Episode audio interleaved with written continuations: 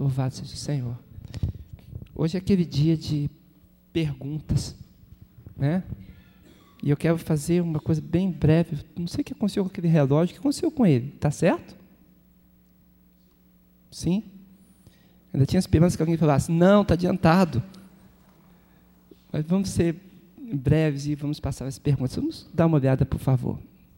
Acompanhe comigo para você poder colocar sua mente, ficar bem fresca. Hoje eu iria apresentar o assunto do conceito, contexto mundial, mas aí eu lembrei que hoje é o dia das perguntas. Vamos apresentar, segue um pouquinho. Sim, nós vimos a questão de duas bestas apresentadas no Apocalipse. Uma besta que emerge da terra e uma outra que emerge do mar. Vimos que, no contexto do Apocalipse, também nas profecias, nos livros proféticos do Antigo Testamento, quando nós falamos sobre águas, quando nós falamos sobre mar, nós estamos representando povos, multidões, nações e línguas. É assim que em Apocalipse 17:3 é dito. E essa besta que está sentada sobre sete montes, nós percebemos que dentro da profecia trata-se de, de Roma, a cidade sobre as sete colinas.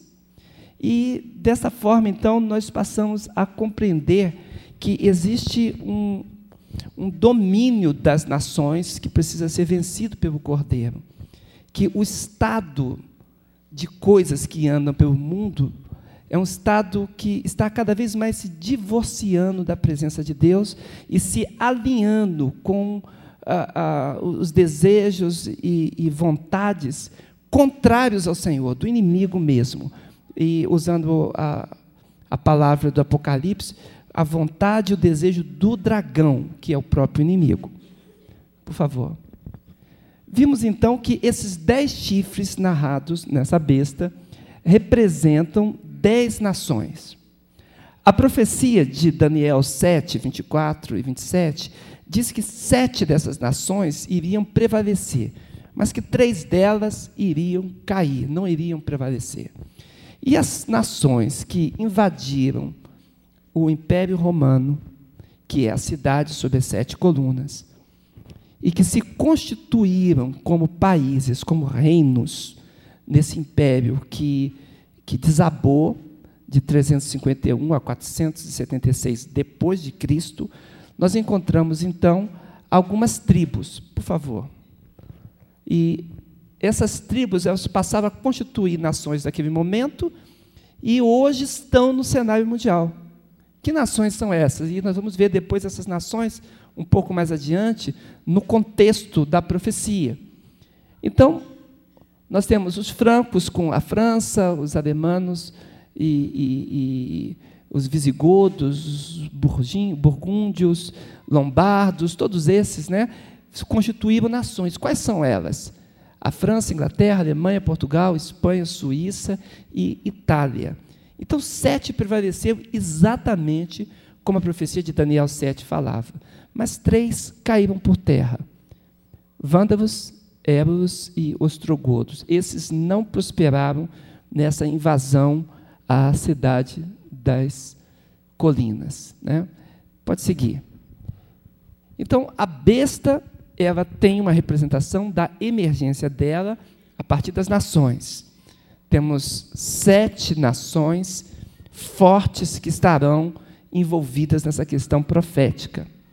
Vimos também sobre a antiga serpente, Satanás, que é retratada no capítulo 12 de Apocalipse, perseguindo o povo de Deus e os descendentes do povo de Deus. E a, na visão profética diz que na perseguição à igreja, o dragão abriu, abriu a sua boca e dele saiu um, um rio, né? as águas que perseguiam é, os descendentes da igreja, o povo de Deus nesses tempos finais. Mas diz que a terra abriu a sua boca e, e esta água, a fúria do dragão, foi detida. Uma espécie de aliança que aconteceu aí. Mas esta aliança, ela não tem permanência. Nós vamos ver pela profecia que isso vai ser quebrado. Né? A besta que emerge da terra tem apenas uma aparência de inocência, mas no final ela vai manifestar a afinidade que ela tem com o dragão, que é o próprio maligno. Por favor. E esta segunda besta, que é a besta que emerge da terra, diz a Bíblia que ela possui dois chifres, ela parece o cordeiro, mas ela fala como dragão. Assim está em Apocalipse 13, 11. Então, é a figura do falso profeta. Ele tem um objetivo. Né? O objetivo do falso profeta é iludir as nações, iludir as pessoas, fazendo que se afastem da adoração do Deus verdadeiro e volte ao poder do dragão. Então, toda sorte de, de feitiçaria e de, de, de magia e, e, coisas relacionadas com os desejos da carne e o alinhamento à vontade do dragão acontecerão nos últimos dias. Né? E essa inocência da besta é só aparência, ok? Porque, na realidade, quando ela fala, ela fala alinhada com o dragão. Por favor. E Apocalipse 13 ainda diz que é a autoridade da primeira besta, né, está na, na presença dele, faz com que os habitantes da terra adorem a besta que emerge daquelas nações. E diz que existe uma ferida mortal, nós vamos ver adiante, quando o reino será trazido de volta. Né? A função da segunda besta é induzir os homens à falsa adoração, pois eles não estão adorando a Deus, é falso o valor deles. Então, essa indução vai fazer com que essa falsa profecia aconteça. Nós estamos já introduzindo, porque já tratamos do número 666, dizendo que é o número de homem, é o número do homem do pecado, do homem da iniquidade. Existem algumas teorias como acontecerá essa marca da besta, como será impingido, né, como diz a Bíblia, na testa ou na mão direita isso.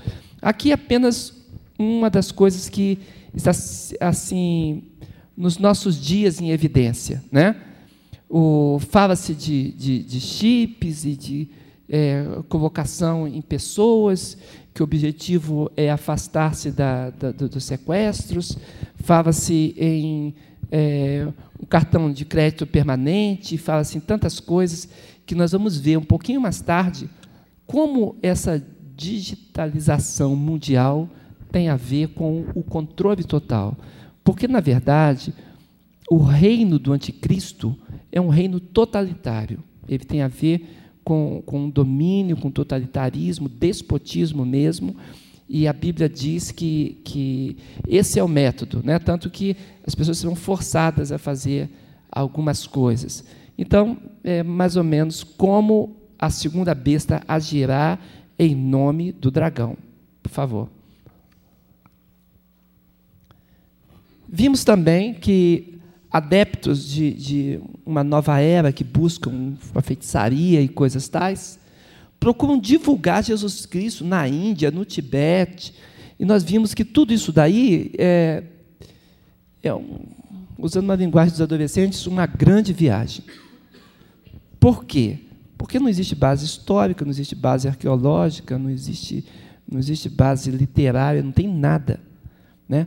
Tudo, é toda essa história de Jesus no Tibete, Jesus, Jesus budista e coisas assim, surgiu do jornalista russo Nikolai Notovitch, e ele disse que viu lá no, no Tibete os, man, os manuscritos, e depois ele não conseguiu provar, porque os manuscritos não existiam, os monges dizem que, que, que os manuscritos não estavam lá, ele diz que ele copiou, mas ele não tem mais a cópia, e com isso não existe evidência alguma. Mas é uma boa história para a internet. Né?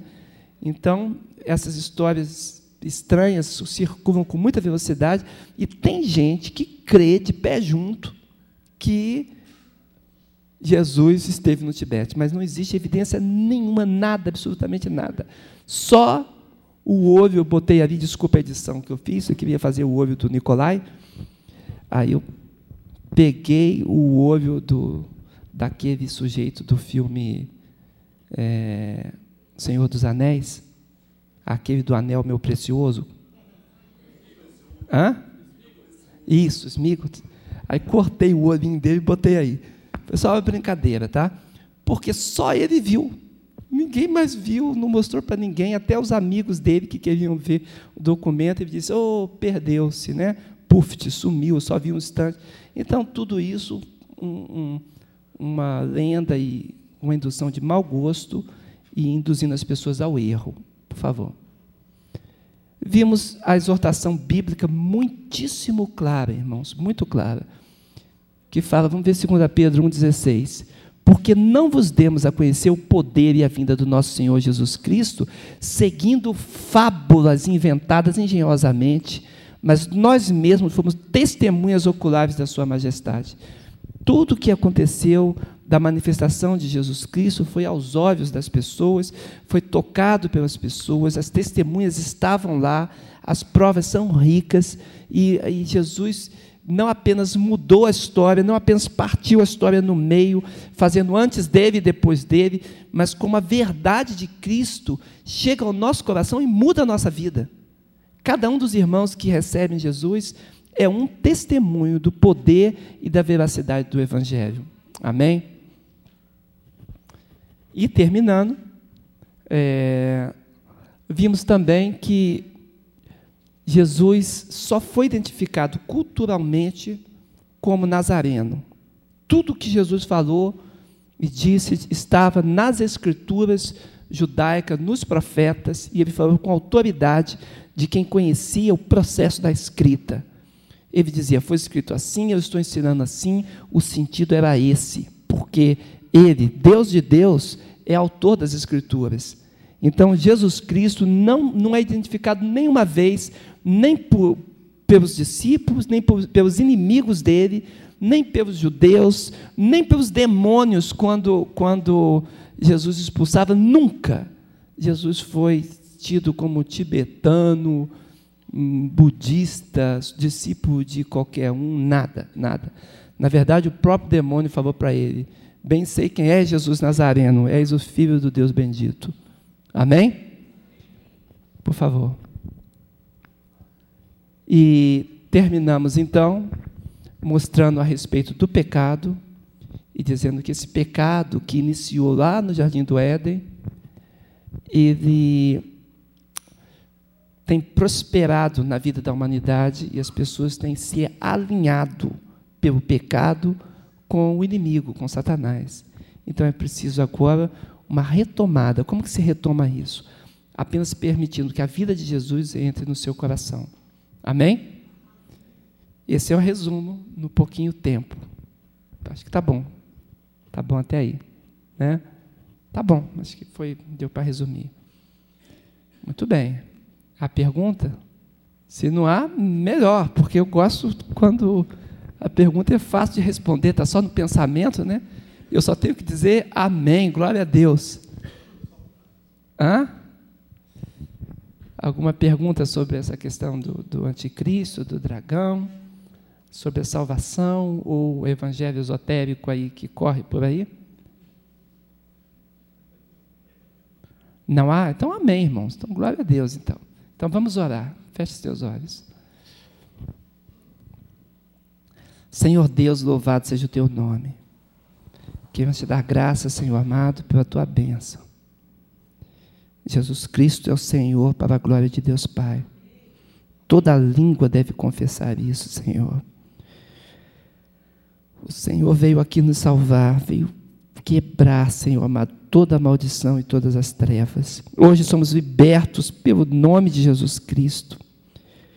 A própria vida de Jesus derramada na cruz foi dada a nós, de forma que agora nós temos um novo nascimento espiritual, Senhor.